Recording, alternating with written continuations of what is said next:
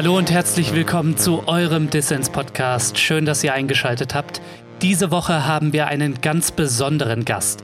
Und zwar hat sich Martin Sonneborn Zeit für uns genommen. Wir sprechen unter anderem über seine Arbeit im EU-Parlament und Satire als Mittel gegen Politikversagen. Mein Name ist Lukas Andreka. Viel Spaß mit Dissens.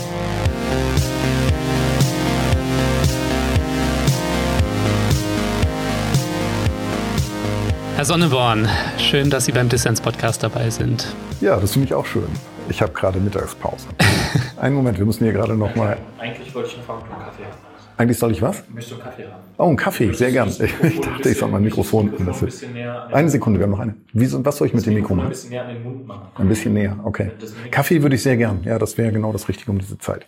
So, die Hälfte der Sendezeit ist rum. Ja, ich wollte Sie gerade fragen, wobei ich Sie als kleiner Podcast-Host denn erwische oder störe, aber das hat sich dann ja jetzt erübrigt. Was heißt stören? Ich habe gerade Tagesfreizeit. Ich bin ja Abgeordneter des Europäischen Parlaments und sitze hier in meinem Büro, weil heute keine Abstimmungen sind. Mhm. Eigentlich wollte ich Karls Putschemont treffen, den katalanischen Abgeordneten, der heute seinen zweiten Arbeitstag hat hier. Der ist ja vom alten Parlamentspräsidenten Tajani, so einem Mussolini-Verehrer aus Italien, nicht ins Parlament gelassen worden. Und der Europäische Gerichtshof musste da Recht sprechen, damit zwei gewählte Katalanen jetzt endlich auch ins Parlament dürfen und hiermit abstimmen dürfen aber der hat gerade zu viel zu tun. Ist also was, was Sie unterstützen, die Unabhängigkeitsbestrebungen beziehungsweise Autonomiebestrebungen in Katalonien. Was heißt unterstützen? Also ich möchte auf jeden Fall, dass demokratisch gewählte Vertreter das Recht haben, ähm, hier im Parlament ihrer Arbeit nachzugehen. Hm. Ich sympathisiere tatsächlich mehr mit der katalanischen Unabhängigkeitsbewegung als mit dem ja, spanischen Zentralstaat, der, glaube ich, in ungebrochener frankistischer Tradition immer noch steht. Man sieht das an der Justiz, man sieht es an der Polizeigewalt, die in Deutschland ja gar nicht so wahrgenommen wird. Hm. Ja, da sind meine Sympathien ganz klar auf Seite der Katalanen. Mhm. Ja, oder zumindest einen demokratischen Mindestkonsens, ne? Also, dass gewählte Vertreter irgendwie in Parlamente dürfen, das wäre schon mal nicht schlecht.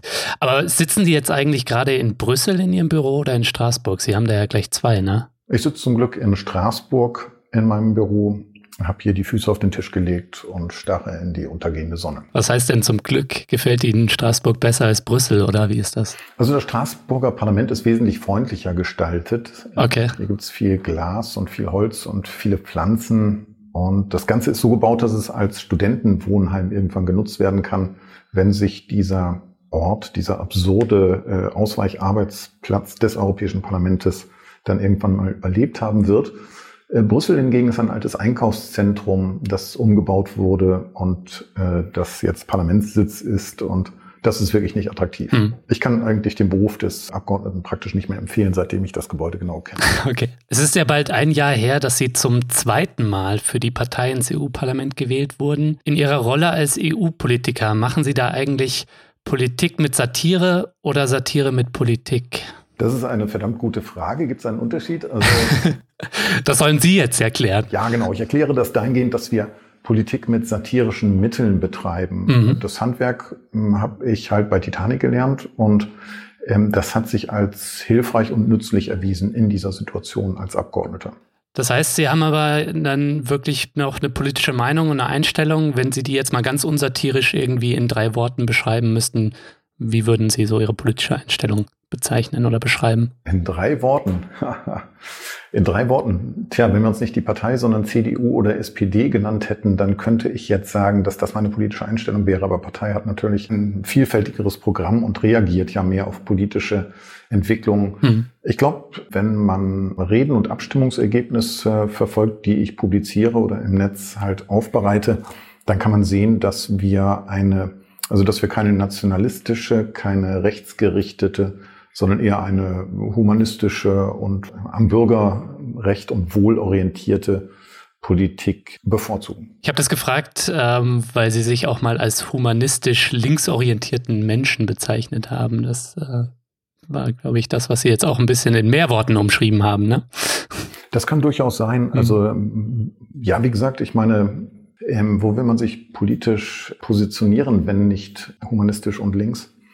Und man sieht ja auch in Europa, genau wie in Deutschland, dass da dann auch genug zu tun ist. Ja. Was war jetzt eigentlich in dem laufenden Jahr, das Sie jetzt in Ihrer zweiten Legislaturperiode im EU-Parlament verbringen? Was war da das witzigste Erlebnis aus Ihrer Sicht? Das witzigste Erlebnis. Ich glaube, ich lache immer noch am meisten, wenn ich Bilder von Emma Brocken zugeschickt bekomme. Aber das ist doch ein alter Schuh, über den reden Sie ja ständig. 179 Kilogramm konzentrierte CDU, der jetzt nicht mehr im Parlament ist, sondern irgendwie so Ukraine-Beauftragter oder ist auf irgendeinen okay. Posten noch abgeschoben worden, weil die Auswilderung in äh, Ostwestfalen-Lippe wohl nicht funktioniert hat. ähm, Dankeschön, ich bekomme gerade Kaffee gereicht. Ich bin ja Abgeordneter und kann mir einfach eine Tasse Kaffee. Ja, ich wünschte, ich hätte auch so einen tollen Bürochef, Dustin Hoffmann. Ne? Wo ist er, wenn ich ihn brauche? Ich will auch einen Kaffee. Da müssen Sie nach Straßburg kommen. Allerdings bekommen Sie äh, nicht das Spritgeld für die Anreise, das hier die Abgeordneten bekommen. Das sage ich Ihnen gleich. Das hätten Sie nicht sagen dürfen. Jetzt nehme ich Sie vielleicht beim Wort und komme wirklich mal vorbei. Ja, das können Sie gerne tun. Wir, wir sind dann in Brüssel. Aber wir waren bei Elmar Brocken, wie Sie ihn auch gerne nennen. Ne? Ja, ich bekomme halt immer noch Bilder zugeschickt, auf denen er schlafend so irgendwo in der ersten Reihe sitzt bei irgendeinem wichtigen Treffen und halt so weggedöst ist und dann auch so im, im Sitz zusammensackt und so ein bisschen runter äh, runterrutscht. Ich habe gerade ein Bild vor Augen. Das ist, glaube ich, das, äh, über das ich am meisten gelacht habe. Aber bitte schicken Sie mir keine Bilder mehr. Ich habe jetzt alle.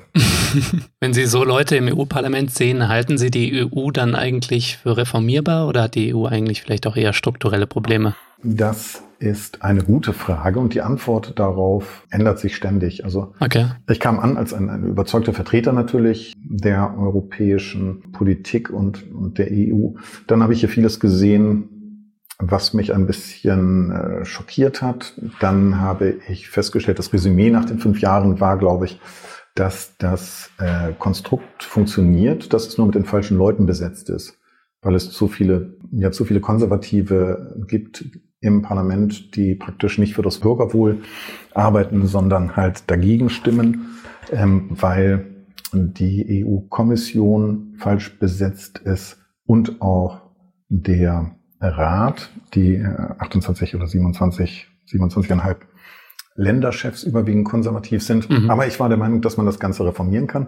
Im Moment, wenn ich sehe, wie zum Beispiel mit Spanien umgegangen wird, wie mit katalanischen Abgeordneten umgegangen wird, dass die praktisch hier nicht ins Parlament dürfen, dass einer noch in Haft sitzt, dass die EU sich dazu nicht äußert. Mhm. Wenn ich sehe, dass es jetzt diesen vielbeschworenen Green Deal geben soll, der, glaube ich, einfach nur ein weiteres Setzen auf Wirtschaftswachstum ist und das Ganze dann grün halt aufbereitet wird. Guter Punkt. Ähm, dann werde ich so langsam skeptisch und muss meine Position zur EU jetzt doch wirklich nochmal äh, scharf überdenken. Würde vielleicht auch dafür sprechen, dass Sie sich in die Bundespolitik zurückziehen. Können Sie sich das nicht auch vorstellen? Ich weiß nicht, ich ähm, setze mich eigentlich gern mit dem auseinander, was ich hier sehe. Und wenn ich mir diese Kommission anschaue, mit Ursula von der Leyen an der Spitze, also einer, einer politisch relativ unbeleckten Dame, die mit ein paar Skandalen im Rücken hier, glaube ich, doch die falscheste Person am falschen Ort ist. Ähm, wenn ich mir die Kommissare ansehe, die sie hier präsentiert hat, dann bekommen die eigentlich viel zu wenig Aufmerksamkeit für diesen Ausschuss an äh, Politrentnern und an äh, extrem reichen Multimillionären auch zum Teil, die in der Kommission jetzt als Kommissar die Interessen der kleinen Bürger auch vertreten sollen. Mhm. Dann habe ich hier, glaube ich, noch vier Jahre zu tun. Wollte gerade sagen, da müssen Sie jetzt Ihr Portfolio vielleicht erweitern. Sie haben ja mal gesagt, dass Sie ähm, im EU-Parlament sind, um dicke alte weiße Männer zu ärgern die den EU in den Zustand gebracht haben, in dem sie zurzeit ist. Und jetzt müssen sie vielleicht auch eine hagere weiße Frau, Frau von der Leyen, auch mit ärgern. Ja, es sind ja mehrere. Also ähm, es ist ja ein Trend dazu, Spitzenpositionen mit extrem überalterten Personen zu setzen. Wenn Sie sich nur unseren EU-Außenbeauftragten anschauen, Sepp Borrell, ein cholerischer spanischer Nationalist, mhm. der noch aus, dem, aus der Zeit des Kalten Krieges im Kopf hat und die, glaube ich, auch nicht überwinden kann ein Mann, der vorbestraft ist wegen Insiderhandels mhm. und der mal ein europäisches Hochschulinstitut in Italien, das er geleitet hat, verlassen musste, weil er vergessen hatte, eine 300.000 Euro Nebeneinnahme, eine jährliche dort zu erklären. Also einerseits sehr viele alte Leute ist mir aufgefallen, auf der anderen Seite halt auch alte Frauen. Die Zentralbank wird ja auch von einer alten weißen Frau geleitet.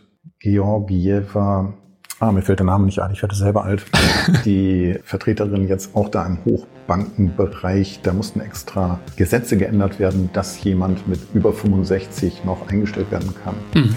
Also der Trend geht eigentlich zur hageren alten weißen Frau.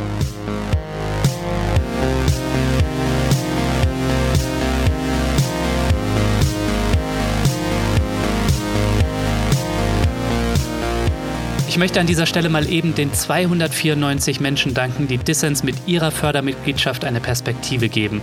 Danke euch allen, ohne euch wäre dieser Podcast überhaupt nichts. Aber wir brauchen noch mehr Unterstützung, um weiterhin gute Ideen für alle da draußen senden zu können. Mach also auch du mit bei Dissens und werde Fördermitglied.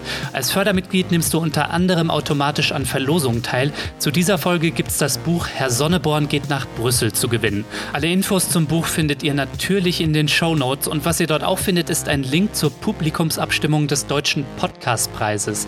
Denn bis zum 29. Februar kannst du Dissens deine Stimme geben und kannst dafür sorgen, dass Dissens zum Lieblingspodcast der deutschen Podcast-Community gekürt wird. Also mach jetzt kurz Pause, geh auf den Link und gib deine Stimme ab.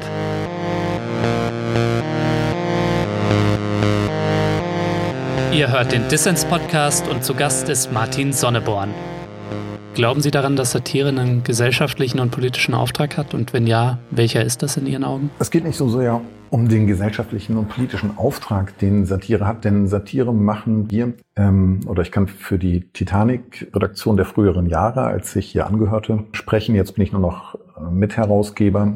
Hm. Also ich kann sagen, dass wir das immer für uns betrieben haben eigentlich. Es ist, glaube ich, eine Charaktereigenschaft, sich ähm, mit den Dingen, die einen stören, auseinanderzusetzen auf diese Art und Weise, dass man sich lustig macht über Dinge. Hm. Ich habe mal irgendwo diagnostiziert, dass es heute nur vier oder fünf mögliche Wege gibt, sich mit diesem zunehmend irrer werdenden kapitalistischen System auseinanderzusetzen.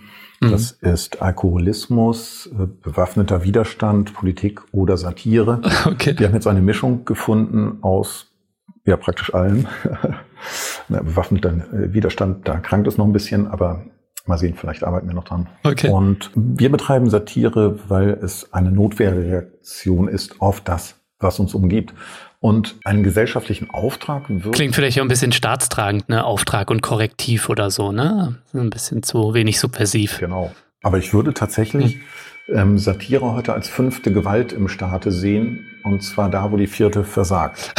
Ich nehme das mit Fassung, ich nehme das mal zur Kenntnis, aber ich glaube auch, dass politische Satire ähm, durchaus einen, einen Vakuum füllt, was Journalisten zum Teil nicht zu füllen vermögen. Ne? Ich würde dem nicht widersprechen. Aber es ist tatsächlich so, dass die Berichterstattung aus Europa natürlich ähm, sehr viele Vorurteile dann auch bestätigt, die heutzutage dem Journalismus entgegengebracht werden. Oder es ist tatsächlich ein bisschen schwierig, wenn man dann Sachen intensiv verfolgt. Ähm, die Reduktion in der Süddeutschen oder der FAZ und ähm, Spiegel und Taz nachzuvollziehen. Und es wäre tatsächlich besser, wenn, glaube ich, etwas mehr Augenmerk hier auf die EU gerichtet würde. Denn das äh, ist wichtig für unser aller Leben. Was mich jetzt noch interessiert hätte, ist eigentlich, fühlen Sie sich gekränkt, wenn man Sie Comedian nennt? Nein. Ist Satire explizit was anderes, was Höheres, was Wichtigeres? Nein, also ich bin nicht beleidigt, aber ähm, ich habe immer geschieden zwischen Satire und die hat halt wissenschaftlichen Definitionen zufolge halt andere Ansätze und andere Begründungen als äh, der Klamauk, den wir im Fernsehen verfolgen oder in was weiß ich. Also für mich war immer Satire das, was in Titanic steht. Und das war immer geprägt eigentlich, vielleicht etwas, was heute auch gar nicht mehr so gilt. Der Wahlspruch klares Ja zum Nein, mhm. der hat mir eigentlich ähm, gleich eingeleuchtet und ähm, sollte eigentlich Satire immer prägen. Und ansonsten vermisse ich natürlich bei Klamauk oder bei Comedy oder was auch immer eine, eine wirklich intensive Auseinandersetzung mit den Dingen, eine gewisse Aggression und manchmal auch einen Standpunkt. Aber können Sie sich eigentlich auch manchmal unkritische Komik anschauen? Also schauen Sie vielleicht auch manchmal einen Mario Barth im Fernsehen oder ist das was, was Sie komplett irgendwie links liegen lassen? Also ich sehe erstens kein Fernsehen. Nur noch nicht lineares äh, Internetstreaming. Ja, aber auch selten. Und äh, nein, ich äh, durchaus. Also ich habe nichts gegen Buster Keaton-Filme oder Monty Python oder hm. äh, es gibt ja sehr viel gute Komik und darüber kann ich auch sehr lachen. Sie sind ja so ein bisschen, also ich glaube, wenn man die Leute fragen würde, welcher Komiker, Satiriker, wie auch immer ihnen einfällt, so spontan, dann würden vielleicht sehr viele oder die meisten sagen Martin Sonneborn. Also so ein bisschen sind sie der Satirepapst in Deutschland. Welche Satiriker hierzulande finden Sie eigentlich gut? Vielleicht können Sie da mal quasi Ihr Plazet geben. Nein, das würde ich niemals tun. Ich habe zwar Immunität, aber ähm, heutzutage würde ich doch etwas vorsichtig formulieren. Ich kann Ihnen sagen, was ich nicht gut finde. Ähm, also vieles außerhalb von Titanic ähm, gefällt mir nicht in dem Bereich. Es gefällt mir natürlich nicht, wenn irgendein Schwachkopf von der AfD eine Beleidigung ausstößt oder das sogar noch schriftlich im Netz niederlegt und dann als Satire bezeichnet, meistens mit EE geschrieben. und was mir auch nicht gefällt, ist das, was Dieter Nuhr macht. Ich sage das nur, weil wir uns gerade etwas befehden. Ich habe kürzlich mal in einem Interview mich irgendwie kritisch zu ihm geäußert, weil er sich kritisch zu Greta Thunberg äh, geäußert hatte. Ja, ja. Das war eine tagesaktuelle Sache und ich habe nur gesagt, dass ich das nicht lustig finde. Mhm. Und ich habe dann einfach nur aus Spaß gesagt, äh, dass wir seine Sendung verbieten würden, sobald wir an der Macht sind. Und das hat aber dann, glaube ich, ein Teil der Leser ernst genommen. Ich habe das dann revidiert nachher im Netz und habe gesagt, ich würde mich vorbehaltlos entschuldigen dafür. Und ich fordere natürlich seine Hinrichtung für den Fall der Machtübernahme. Und dann, äh, ja, dann kam wieder Kritik.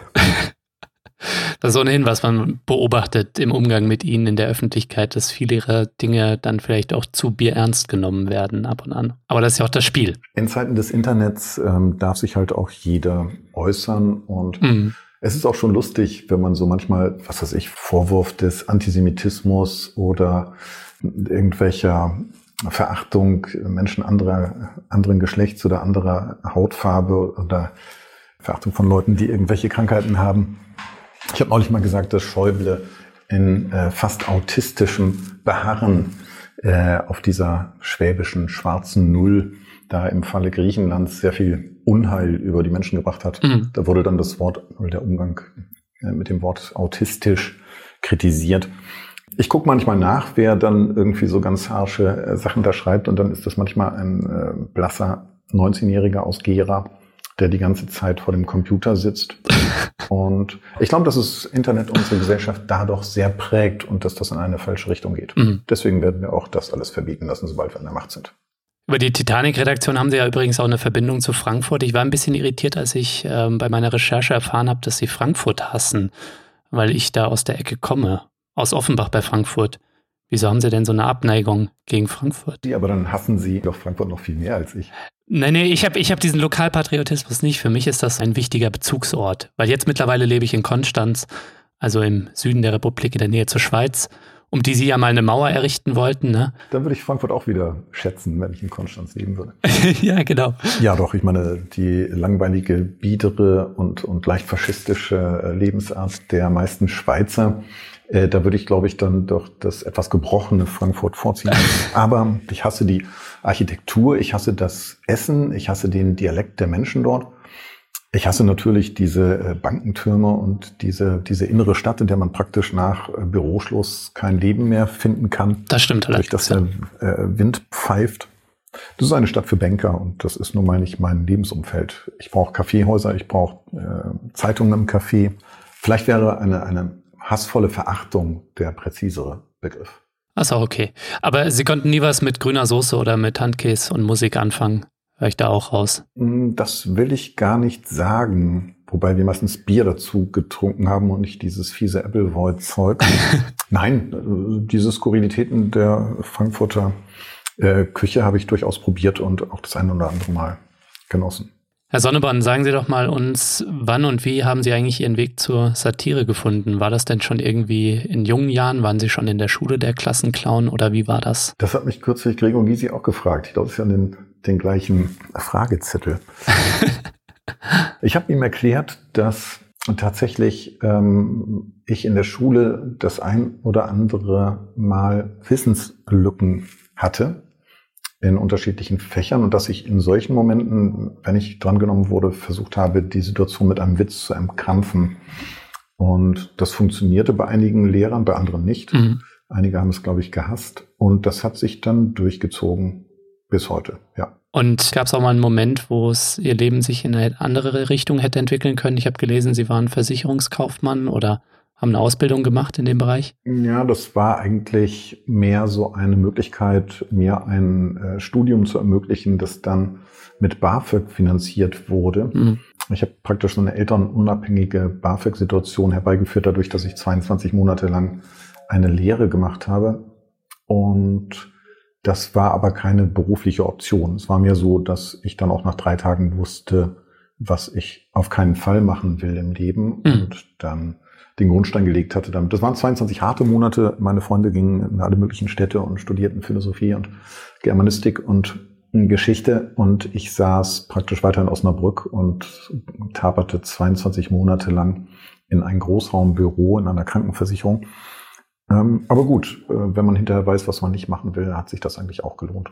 Ich konnte dann aufgrund dieser Lehre 15 Semester lang ohne finanzielle Sorgen studieren und habe das auch sehr genossen. Was mich jetzt auch noch interessiert hätte, ist, ob Sie eigentlich schon dran arbeiten, eine Nachfolge für Sie in der Partei zu finden. Gefühlt sind Sie so ein bisschen die Partei und die Partei ist Sie. Und ich habe so ein bisschen das Gefühl, das könnte so enden, das Projekt wie der Sozialismus in Lateinamerika mit seinen Führungsfiguren, Hugo Chavez und Co. Ja, wir denken ja an das Ende des Sozialismus in Deutschland. Immerhin haben es ja einige von den Führungspersonen in die höchsten deutschen Ämter geschafft. So eine Situation, wo man gleichzeitig ähm, die Bundeskanzlerin und den Bundespräsidenten stellt, das wäre eher ein Ende nach meinem Geschmack. Nein, im Prinzip ist es so, in straffführerzentrierten Parteien beißt man alles weg, was nachkommt. Und ich gebe mir noch ungefähr vier Jahre, bis ich dann altersmilde werde und dann irgendjemanden zum Nachfolger delegiere. Und das könnte Nico Semsrott sein, oder? Gute Frage. Ich schätze Nico sehr, aber er hat absolut keine Ambitionen, äh, in einer Partei hm. irgendetwas zu werden. Und das ist eigentlich auch ganz klug. Wieso ist Ihre Partei eigentlich so ein Männerverein? Woran liegt das? Hm, ich glaube, wir sind genauso ein Männerverein wie die CSU. Aber Sie haben doch einen humanistisch linksorientierten Anspruch. Ja, den können Männer ja auch haben. Nein, ich wollte es äh, umfassender beantworten. Also wir, ich glaube, wir liegen so im etwas besser als die CSU und besser als die AfD. Äh, ich kann es aber nicht mal ganz genau sagen. Ich glaube, wir haben so äh, etwas über 20 Prozent Frauenanteil. Mhm. Aber in der Satire ist es so, dass die, ähm, also Titanic wurde auch, hatte so einen, so einen Leseranteil oder so einen Leserinnenanteil von unter 20 Prozent ähm, auf jeden Fall. Und ich glaube, das entspricht sich so ein bisschen. Wobei, wenn ich jetzt so sehe, Reaktionen im Netz und, und auf Wahlen, dann habe ich das Gefühl, dass wir auch für Frauen zugänglich werden. Und darauf würde ich auch setzen. Mhm. Aber woran liegt das Ihrem Gefühl nach? Ist das irgendwie Männerbündelei? Ist das irgendwie falschen Themen? Ist das irgendwie, hat das irgendeine biologistische Erklärung? Üben Sie sich doch jetzt mal drin. In einer Ad-Hoc-Erklärung. es gibt so eine Feldtheorie des Komischen von Robert Gernhardt, in der er mal nachgewiesen hat oder dargelegt hat, dass es für Frauen, oder es gibt wenig Frauen in der Satire, in der Titanic-Redaktion gab es ja auch immer relativ wenig Frauen, mhm.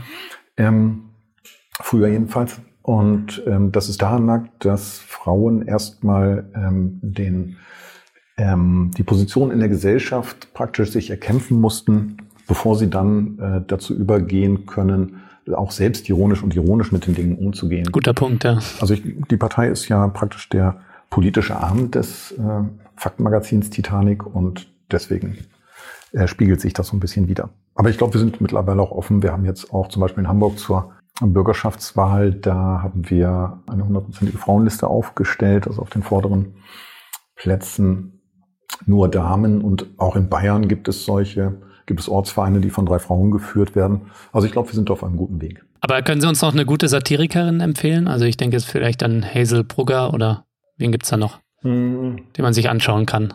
Gute Frage. Die man sich anschauen kann. Sorry. Haselburger kann man sich auf jeden Fall gut anschauen. Satirisch weiß ich gar nicht, ob sie so. Also für mich ist ähm, im satirischen Bereich eine gewisse Aggression immer wichtig als Charaktermerkmal.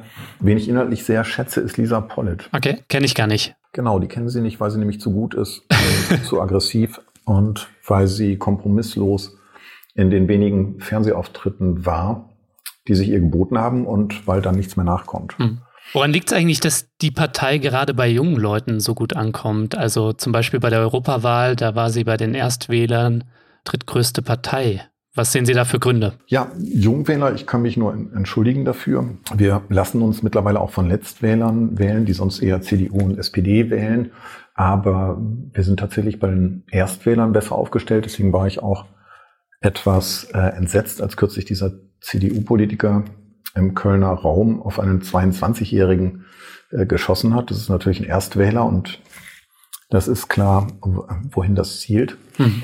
Aber dass die CDU und die SPD jetzt äh, keine vernünftigen Wahlergebnisse mehr erzielen werden, dafür können sie unsere Wähler nicht verantwortlich machen. Deswegen habe ich auch darum gebeten, dass nicht mehr auf Erstwähler geschossen wird von CDU-Kollegen. Ja, wir sind, glaube ich, die drittstärkste Partei bei Erstwählern. Was mich aber noch ein bisschen mehr ähm, erfreut hat, war, dass wir in Berlin in der Europawahl 4,8 Prozent hatten und vor der Spaßpartei FDP gelandet sind. Äh, das war mir tatsächlich dann sogar doch noch wichtiger. Mhm. Einfach weil ich weiß, dass Christian Lindner sich darüber ärgert. Aber woran glauben Sie, liegt das? Sind da irgendwie die äh, Volksparteien kann man sie ja nicht mehr nennen, aber sind da die Altparteien irgendwie zu out? Sehnt sich die Jugend irgendwie nach was Neuem? Ist äh, Politik nicht mehr ernsthaft genug und deswegen ist nur noch Satire eine Option für die Jugend? Also, was meinen Sie? Ähm, ja, es liegt sicher daran, dass das Netz äh, Verbreitungsformen ermöglicht, die die seriösen Parteien eigentlich nicht äh, aufgreifen können. Und mhm. Ähm, es gibt ab und zu Fragen hier, was ist sich Thinktanks, die auch Merkel beraten. Äh, da steht mal jemand vor der Tür und fragt, ob er uns mal einen Tag begleiten kann. Ich sage immer, kein Problem, weil ich nicht glaube, dass jemand begreift, was wir hier machen. Und die stehen, glaube ich, relativ ähm, ratlos auch vor der Präsenz, die wir im Netz haben und vor den Ergebnissen, die wir da ja ohne finanziellen Hintergrund ähm, erzielen, einfach mit Inhalten. Mhm. Also ich glaube, dass wir eine gute Form gefunden haben und dass die Parteien auch ja keine politischen mhm. Lösungen mehr anbieten, zumal ähm, im sozialdemokratischen Spektrum. Es gibt ja praktisch keine sozialdemokratische Politik mehr in diesem Land und ich glaube, dass da ein Vakuum entstanden ist. Ja, wenn dir gefällt, was du hörst, dann werde doch jetzt Fördermitglied von Dissens und unterstütze diesen Podcast. Helfen kannst du schon mit 2 Euro im Monat, das ist weniger als eine Tasse Kaffee. Wenn du noch nicht dabei bist, dann mach jetzt mit bei Dissens. Alle Infos hierzu auf dissenspodcast.de.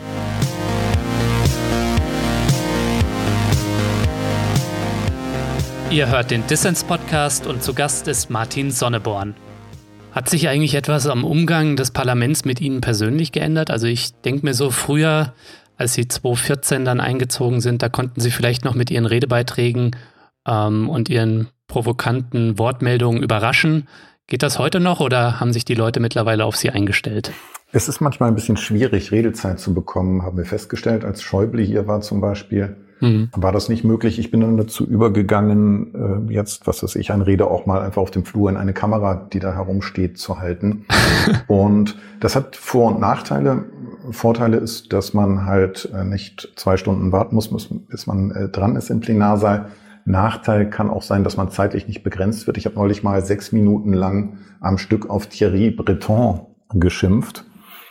Der ist jetzt Kommissar für Wirtschaft und Digitales und Rüstung und alles Mögliche hier in Europa. Und es, es war kein einziger Witz oder ich glaube, ich habe nur eine kleine scherzhafte Bemerkung gemacht in diesen sechs Minuten, weil ich so empört war, dass ein solcher Mann hier Kommissar werden kann. Mhm. Das ist der Mann übrigens, der den äh, Privatisierungsplan für France Telekom aufgestellt hat. Okay. Sein Nachfolger ist gerade verurteilt worden dafür, dass er ihn umgesetzt hat.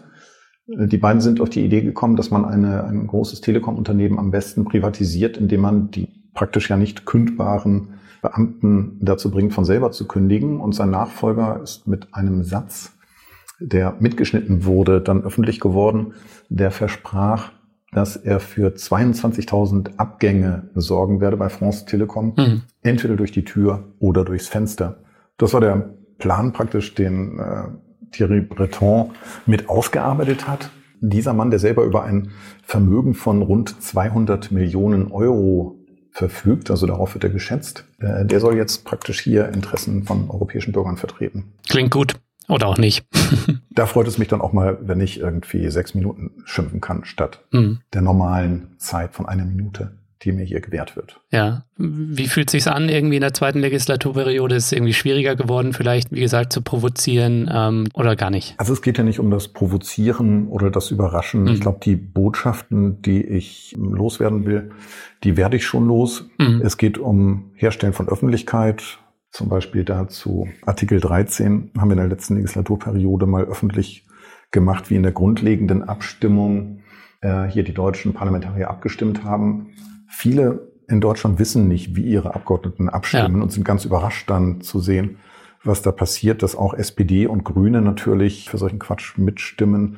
Oder jetzt, wir hatten kürzlich hier den Antrag in dieser Legislaturperiode, den Klimanotstand in Europa auszurufen. Wenn man dann einfach mal sieht, dass die komplette CDU, die komplette CSU, die komplette FDP und die komplette AfD dagegen stimmen, dann ist das für uns hier ganz normal im Parlament, aber die, die Leute draußen überrascht es doch. Und äh, mhm. ich finde es immer gut, wenn man sowas öffentlich machen kann.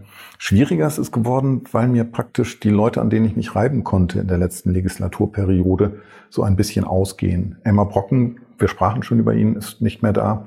Ähm, Herbert Reul, einer meiner nettesten und ja, ist, glaube ich, der netteste und dümmste Mensch, den ich je kennengelernt habe, äh, ist dann irgendwann nicht mehr zur Arbeit gekommen und dann hieß es hier, ja, der ist jetzt Innenminister in Nordrhein-Westfalen. Mhm.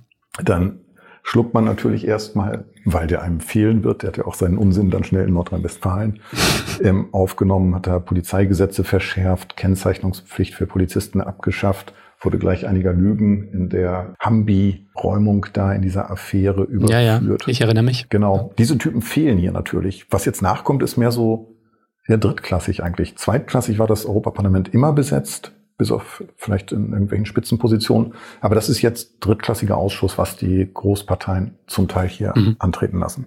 Ja, aber ich bin mir sicher, sie werden trotzdem äh, auch in den nächsten Jahren noch ein paar Feindbilder oder ein paar Leute finden, auf die sie sich einschießen können. Was ich doch interessant finde, sie sind wieder fraktionsloser Abgeordneter im Gegensatz zu ihrem Parteigenossen Nico Semsrott.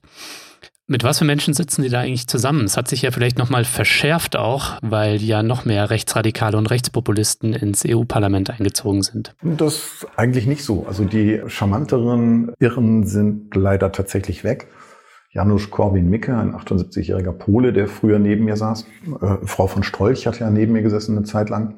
Das fand ich uninteressant. Mhm. Der Pole war äh, also wirklich ein unglaublicher Spaß. Es war ein Monarchist, der mit Polen aus der EU austreten wollte. Da deckten sich unsere politischen äh, Interessen.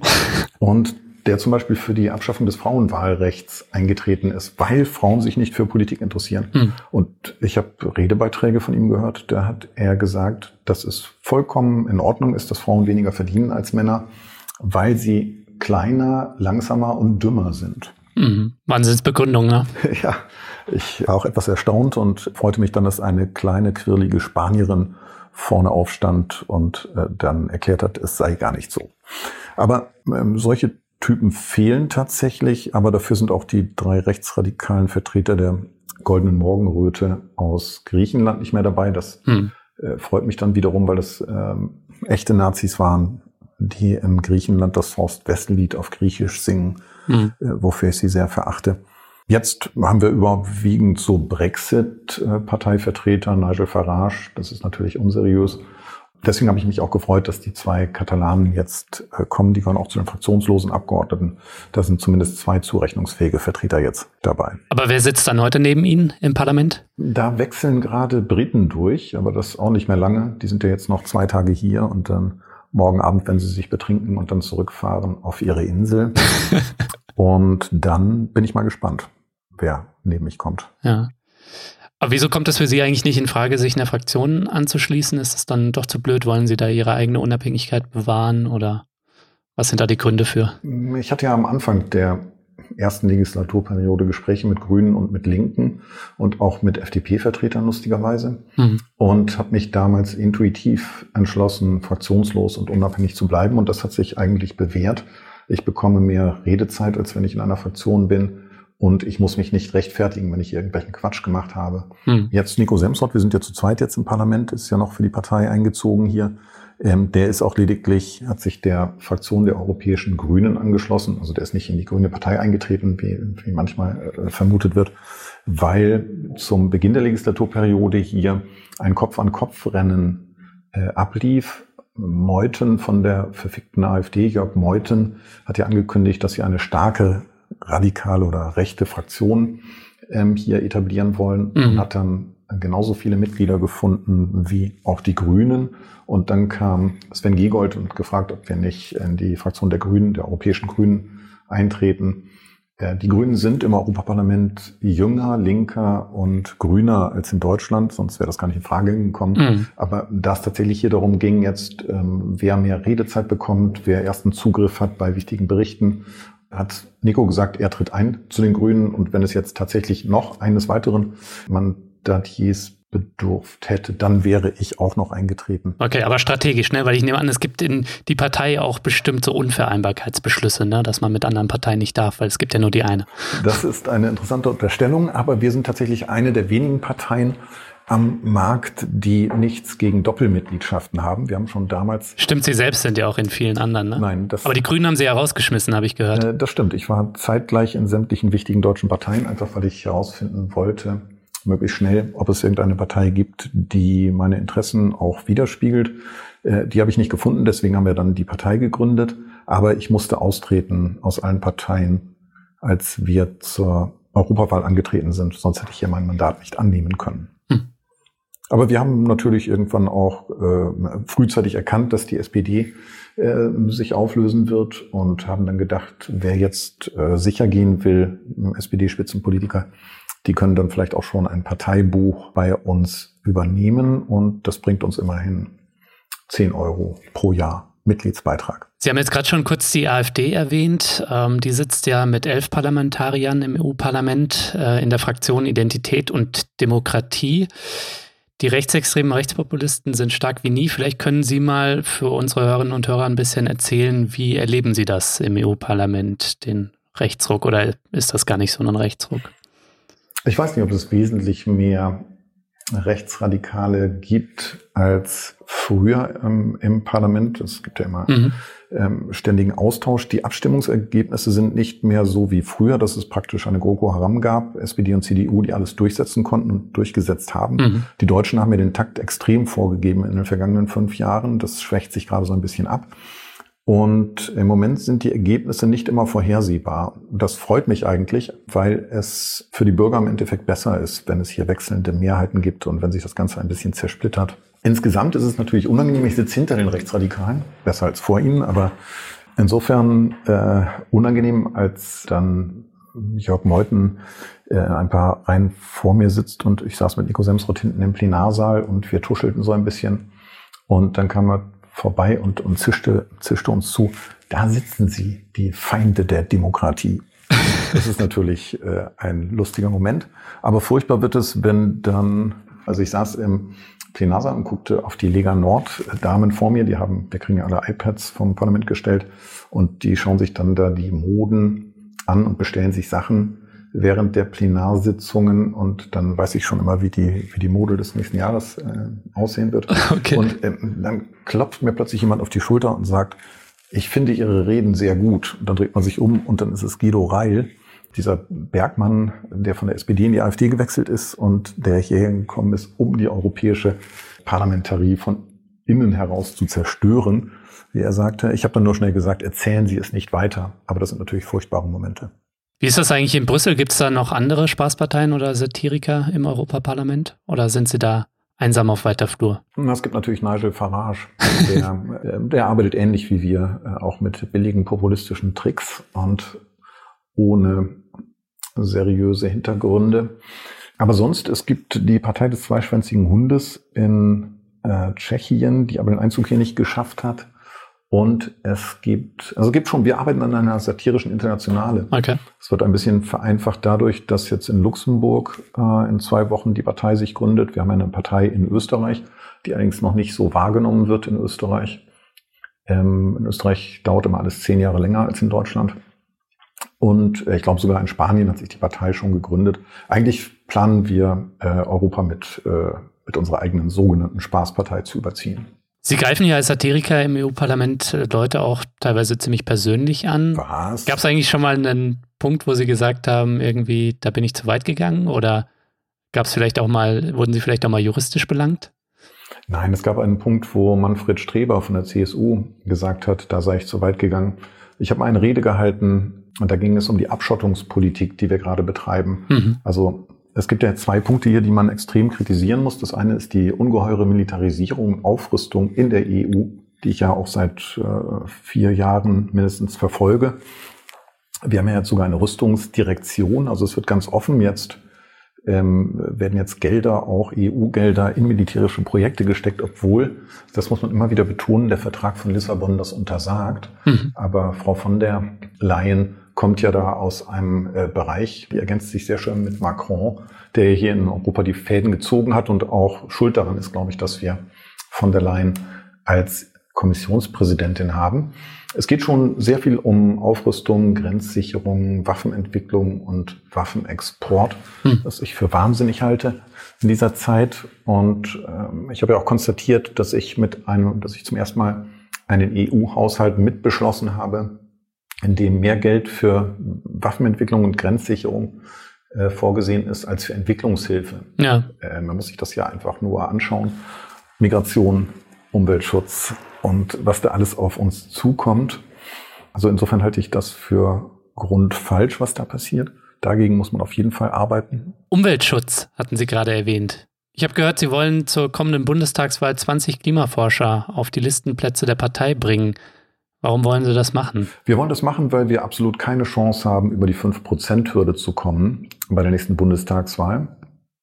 Vermutlich äh, haben wir eine Chance in Berlin äh, zur Berlin-Wahl das zu schaffen, aber wir werden das nicht zur Bundestagswahl schaffen. Mhm. Und deswegen haben wir gedacht, wir bitten 20 Klimaforscher oder vielleicht auch äh, Forscher auch aus anderen Bereichen, was weiß ich, Armutsforschung, vielleicht auch Ethik, äh, das ist ja im Bundestag auch unterrepräsentiert, mhm. Ähm, schon wenn man sich die Waffenlieferungen anschaut. Ein paar Germanisten könnten wir brauchen, damit die Sprache wieder etwas mehr gepflegt wird. Also wir wollen 20 Wissenschaftler in den Bundestag schicken, weil Sachverstand dort benötigt wird und fehlt. Wir haben aber auch gesagt, wenn das nicht funktioniert, dann stellen wir beim nächsten Mal unsere Mütter auf. Und zwar die resoluteren von ihnen. Okay. Und ich glaube, das könnte dann auch zu interessanten Entwicklungen und zu einer Kurskorrektur im Bundestag. Aber Mütter sind doch tabu in der Komik oder in der Satire oder? Nein, nicht wirklich. Nicht die Resoluterin. Es würde mir auch gefallen, ich weiß nicht, von Gauland, die Mutter lebt vermutlich nicht mehr, aber Alice Weidel wird vermutlich noch eine Mutter haben, vielleicht ist sie gar nicht einverstanden mit dem, was ihre Tochter macht. Ich würde sie sofort auf die Liste nehmen, einfach damit die nach jeder Rede ihrer Tochter sagt, komm du mir nach Hause, das machst du nicht nochmal. Mhm. Naja, wir brauchen ein Korrektiv für das, was da passiert und das sollen Wissenschaftler sein. Wir haben auch schon Initiativbewerbungen vom Hiwi bis zum Professor für neue Energien ist alles dabei. Ah, gibt's da schon was, ja? Wollte ich gerade fragen. Ja, das Schöne ist, es wird auch wahrgenommen und ähm, es wird auch diskutiert. Und hm. ja, wir werden jetzt, äh, ich kann nur um ein bisschen äh, Geduld bitten, wir werden uns jetzt mal mit der Sache auseinandersetzen und dann auch gezielt Leute ansprechen. Wir hätten auch gerne ein paar alte, emeritierte Professoren, denen es nicht mehr die Karriere verhageln kann, wenn sie für die Partei kandidieren. Ja, ich glaube, das könnte dem Thema auch äh, gut Aufmerksamkeit bringen, was ja wichtig ist. Ähm, und das haben Sie ja schon mehrfach ähm, betont, dass Sie da auch Ihre Rolle sehen, auch wenn das am Ende möglicherweise an der 5 oder wahrscheinlich an der 5-Prozent-Hürde scheitern wird. Wobei sagt niemals nie. Wir wissen nicht, wo Deutschland bei der nächsten Bundestagswahl steht und äh, was die Jugend dann macht oder die jungen Wähler und Erstwähler, wie die dann wählen. Ähm, aber Stichwort Sperrklausel, möglicherweise müssen Sie ja sich darauf einrichten, dass äh, bei der nächsten EU-Wahl 2024 äh, dann auch eine Sperrklausel besteht. Ähm, haben Sie eigentlich schon Pläne, wenn der nächste Einzug ins EU-Parlament nicht gelingt? Was, was haben Sie dann vorher, Sonneborn? Kaffeehaus. Ja, also ich werde ähm, nicht mehr kandidieren. Ich ah, bin äh, nach der nächsten Legislaturperiode hier zehn Jahre gewesen. Das reicht dann auch. Mhm. Ich hatte mir eigentlich einen früheren Ausstieg aus dem Berufsleben ähm, vorgenommen und gewünscht. Das hat jetzt nicht funktioniert, aber in vier Jahren. Aber die ähm, Sperrklausel, die ja SPD und CDU wirklich massiv und mit aller Wucht in Europa vorangetrieben haben, wir haben das ja begleitet. Ich habe das äh, in dem Buch geschildert, dass ich über diese fünf Jahre die ersten geschrieben habe. Mhm. Das ist ja schon sehr lustig. Also man konnte sehen, dass Deutschland in Europa seine Interessen wirklich massiv durchsetzt. und einfach mal 27 Länder dazu bringt, eine Wahlrechtsreform mitzumachen, an der wirklich niemand Interesse hat und die wirklich nur Konfusion bringt. Aber das Ganze ist so schlecht gefasst worden, dass es praktisch nicht durchsetzbar war zu dieser Wahl. Und wenn die Juristen diese Klausel richtig interpretieren, wird sie auch erst 2029 frühestens greifen. Bis dahin sind wir keine äh, 5%-Partei mehr. Mhm. Das Lustige ist, wir haben ja diese Klausel bekämpft und haben auch ähm, dazu beigetragen, dass die nicht umgesetzt wurde. Die Grünen haben uns dabei äh, verdienstvollerweise geholfen, weil Sven Giegold auch ein überzeugter Demokrat ist und so etwas nicht gerne gesehen hat, was da CDU und SPD versucht haben, gegen das Votum des Bundesverfassungsgerichtes in Europa durchzusetzen. Mhm. Und ähm, wenn es die Sperrklausel aber schon gegeben hätte, dann wären wir mit drei Mandaten in Brüssel eingezogen, mhm. weil dann so Kleinparteien wie, weiß ich nicht, Piraten oder Volt oder so gar nicht reingekommen wären. Auch ein guter Punkt. Aber ja, ich nehme mal an, wenn es kommt, dann wird es auch vor den Gerichten landen, ne? Und vielleicht sind Sie dann ja auch da involviert. Ja, wir kennen uns aus vor Gericht. Äh, wir haben jetzt im März wieder mhm. einen Termin gegen Wolfgang Schäuble. Wir haben sämtliche Prozesse gegen die Bundestagsverwaltung bisher gewonnen und insofern ist, ist uns da nicht Angst und Bange. Hm. Aber wenn Sie nicht nochmal antreten wollen, dann geben Sie unseren Hörern und Hörern doch mal einen kleinen Ausblick. Was steht dann für Sie an? Wirklich Ruhestand oder dann wieder irgendeine Satire-Sendung irgendwo oder nochmal ein Buch schreiben? Was macht Herr Sonneborn nach seiner Zeit im EU-Parlament? Nein, das steht schon lange fest. Das habe ich schon in Titanic-Interviews gesagt, äh, dass ich hinterher einfach nur noch im Kaffeehaus sitzen, Zeitung lesen will, und zwar in ihrer äh, ausgedruckten oder gedruckten Form. Und dann ab und zu ein bisschen das Weltgeschehen kommentiere auf irgendwelchen Plattformen, Twitter oder notgedrungen Facebook, solange es keine anderen Möglichkeiten gibt. Mhm. Ich glaube, das reicht mir. Ich muss mich da nicht mehr betätigen. Das klingt gut. Und die Rentenbezüge des EU-Parlaments genießen, oder? Da steht ja auch ein bisschen was dann an. Auf jeden Fall. Ich glaube, nach zwei Legislaturperioden werde ich so eine Rente von ungefähr 2800 Euro haben. Dafür müssen andere Leute eine verdammte Zeit arbeiten. Das stimmt auf jeden Fall. Herr Sonneborn, vielen Dank fürs Gespräch. Gerne.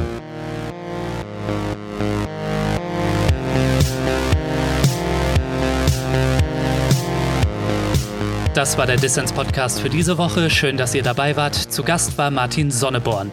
Wenn du mehr kluge Leute hören willst, dann mach doch jetzt mit bei Dissens und unterstütze diesen Podcast. Als Fördermitglied nimmst du unter anderem automatisch an Verlosungen teil.